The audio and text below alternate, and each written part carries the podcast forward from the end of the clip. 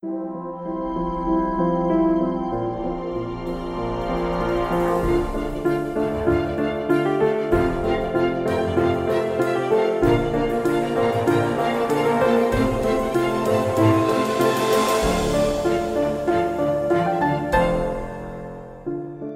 und herzlich willkommen zu meinem Podcast Swasta. Komm in dir an. Mein Name ist Petra Barron. Ich bin schulmedizinisch ausgebildete Ärztin und habe aber relativ früh gemerkt, dass zu ganzheitlicher Gesundheit mehr gehört, als einfach nur zu reparieren und dass wir eben alle Menschen sind mit einem Körper, aber auch mit Gefühlen und einer Seele und dass wir auch genau als solche gesehen und gewertschätzt werden möchten und vielleicht sogar müssen, um eben in uns selbst wirklich zu Hause und heil zu sein. Genau das bedeutet Swasta nämlich. Mit diesem Podcast möchte ich Impulse setzen und dir Anregungen geben, dein Leben informiert und selbstbestimmt in deine eigenen Hände zu nehmen. Und ich wünsche dir ganz viel Spaß dabei.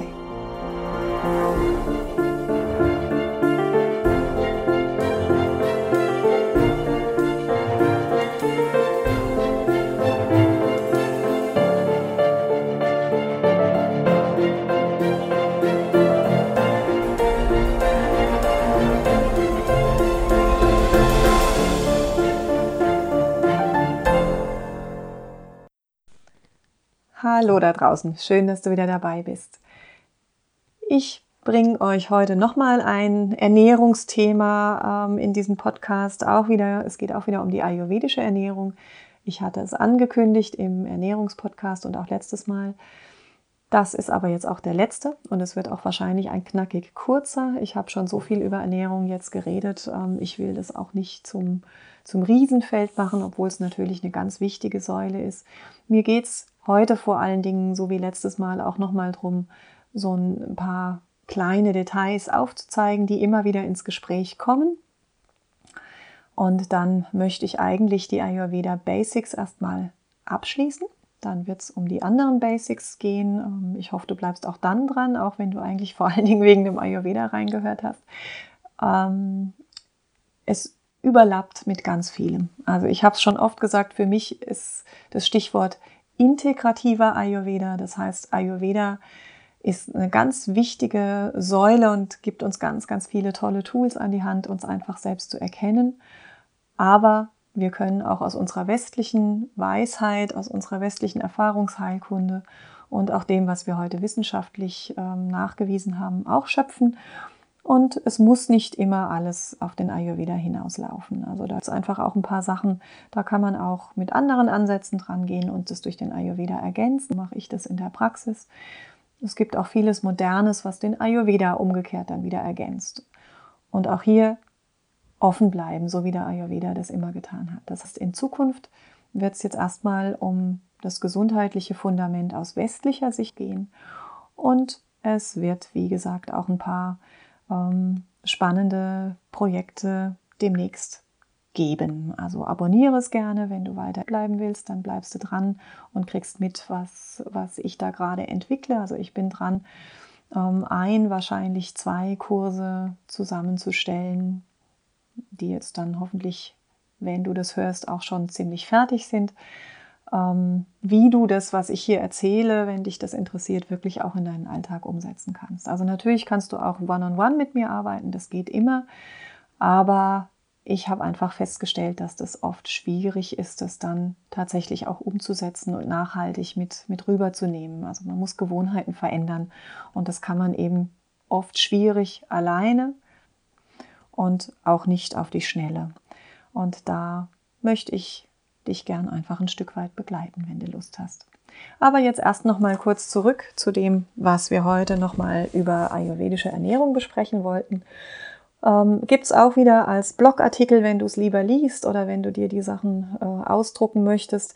Ich bin hier tatsächlich wieder recht pragmatisch. Ähm, das steht für mich jetzt relativ hinten auf der Prioritätenliste, wenn es um Ernährung geht. Aber wenn wir uns mit Ernährung, mit ayurvedischer Ernährung befassen, sollte es erwähnt werden.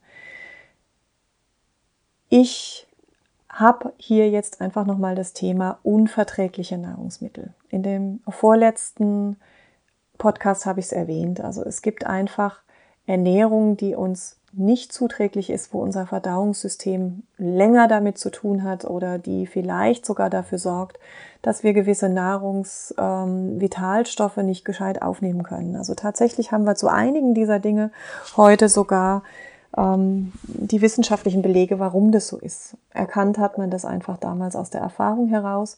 Spannend wird's aber, weil einige dieser Dinge, die sich im Ayurveda widersprechen und die nicht gemeinsam gegessen werden sollten, weil die in unserer Ernährung ganz normal und typisch sind. Das heißt, ich will dich also auch nicht komplett von deiner Ernährung wegbringen, aber beobachte einfach mal, wie dir diese Nahrungsmittelkombinationen denn bekommen. Wichtig, wieder, ich erwähne es wieder und wieder, wenn du dich gerade erst angefangen hast, mit gesunder und ayurvedischer Ernährung auseinanderzusetzen, dann guck nicht zu sehr ins Detail. Ansonsten wird es wirklich zu komplex und dann ist es ganz schnell Stress und dann lässt man vielleicht es auch ähm, eher mal sein, anstatt erstmal zu beginnen und wirklich sich damit in Ruhe auseinanderzusetzen und sich ganz in Ruhe und in deiner eigenen Zeit ranzutasten, weil das sind erstmal viele Informationen. Bitte kein Dogmatismus, kein Stress. Du sollst Spaß daran haben, wenn du hier was umstellen willst. Und gerade ähm, wenn du da ins Detail gehst, also alleine wenn du schon anfangen möchtest, qualitativ hochwertige Nahrung zu kaufen, ohne Zusätze, am besten lokal, saisonal, bio, ja, umweltfreundlich, ähm, vielleicht vegetarisch, was du vielleicht bisher nicht getan hast, oder sogar vegan, wenn das jetzt ähm, auf deiner Agenda steht dann wird es natürlich im Supermarkt einfach auch zur Challenge. Ja, wenn du dann noch typgerecht gucken willst und dann beim Kochen noch überlegen musst, ähm, darf ich das jetzt als Vata oder Kapha oder Pitta-Typ essen und dann noch die Kombinationen, die du vielleicht nicht zusammenbringen solltest, dir anguckst, ja, dann raucht schon mal der Kopf. Also geh langsam dran und ähm, sei da sanft mit dir. Ähm, ja, es gibt Menschen, die haben sich ihr Leben lang nicht ayurvedisch ernährt und werden 100 Jahre alt. Es ist eine wichtige Säule, ich sag's wieder und wieder, aber es ist nicht die einzige. Viel wichtiger ist, dass du Stress vermeidest.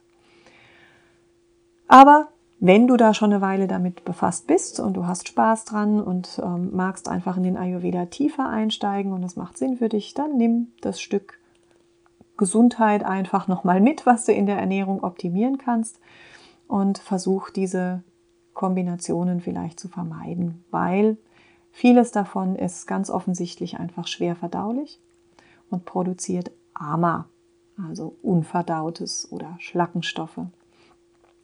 Vielleicht merkst du es auch ganz einfach durch Blähungen, ähm, durch einen veränderten Stuhlgang, durch veränderte Stimmung, Laune oder ein unangenehmes volle Gefühl, wenn du da einfach was zu dir nimmst. Dann gehen wir doch einfach mal die Liste durch und dann wird es ein kurzer, knackiger Podcast heute, weil viel habe ich sonst nicht mehr zu sagen, sonst wiederhole ich mich einfach zu viel. Also here goes. Das wichtigste oder eins der größten Themen, die sich nicht mit anderen Lebensmitteln vertragen, sind Milch und Milchprodukte, wobei wir da Joghurt noch mal ein bisschen gesondert sehen wollen.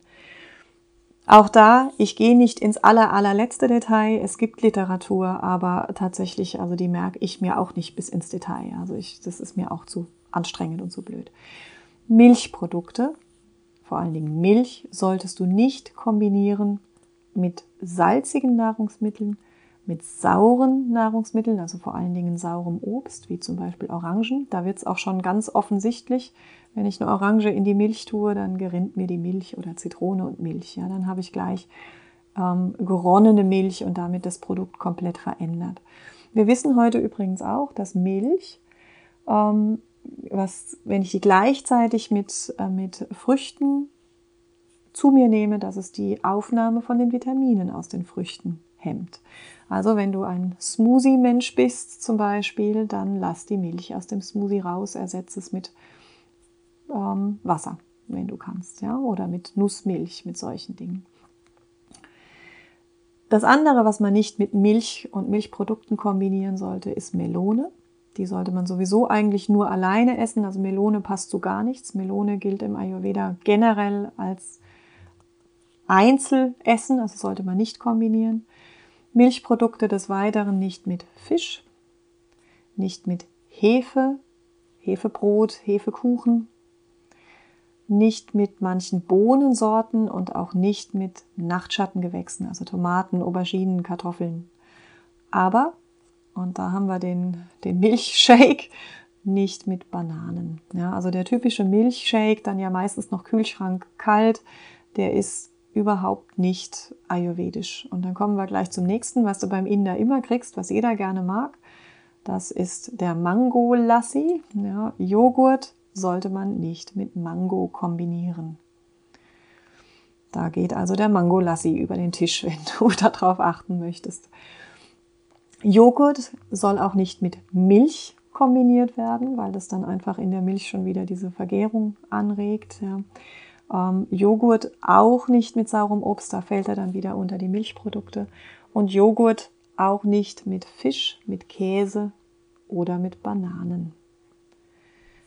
Dann haben wir die Eier als äh, Lebensmittel.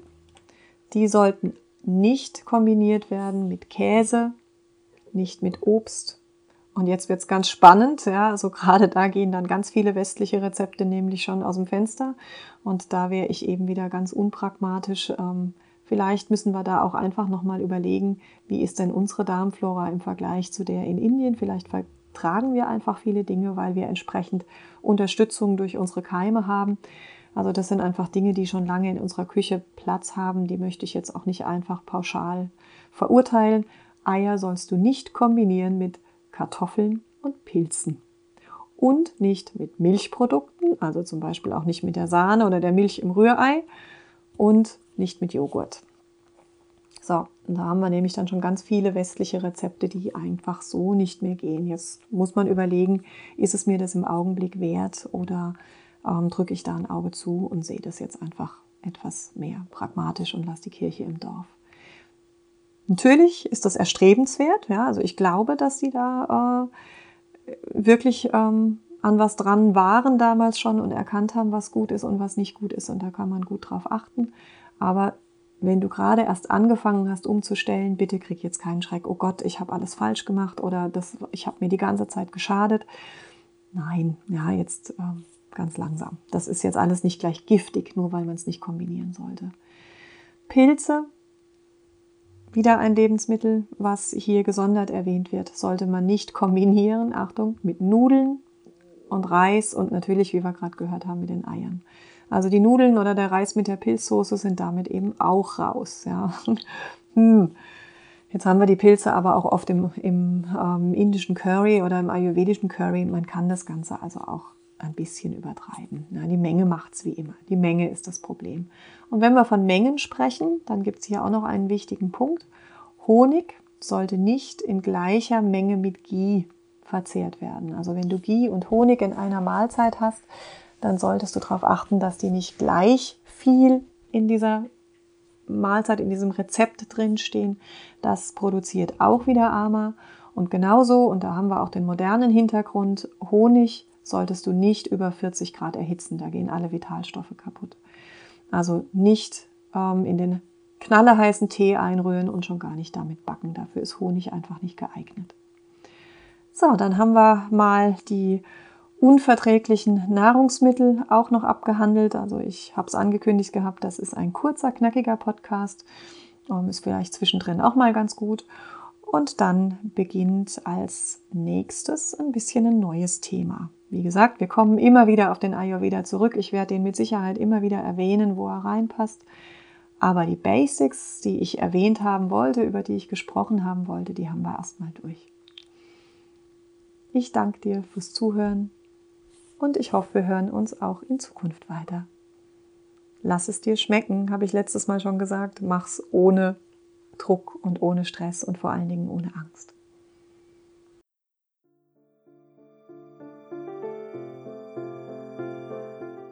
Ja, schön, dass du bis hierher dran geblieben bist. Ich hoffe, ich konnte dich ein Stück weit inspirieren und würde mich freuen, wenn du mir ein Feedback oder ein Abo hinterlässt, falls es dir gefallen hat. Wenn du tiefer in die Gesundheitsthemen einsteigen magst, dann melde dich gern bei mir oder schau einfach auf meiner Seite vorbei. Das ist www.drpetrabaron.de. Alles ein Wort, Doktor einfach nur DR und Baron ist wieder Baron mit Doppel R in der Mitte. Ich fände es schön, wenn wir uns auch in der Zukunft wieder begegnen würden, entweder hier oder live. Herzlichst deine Petra.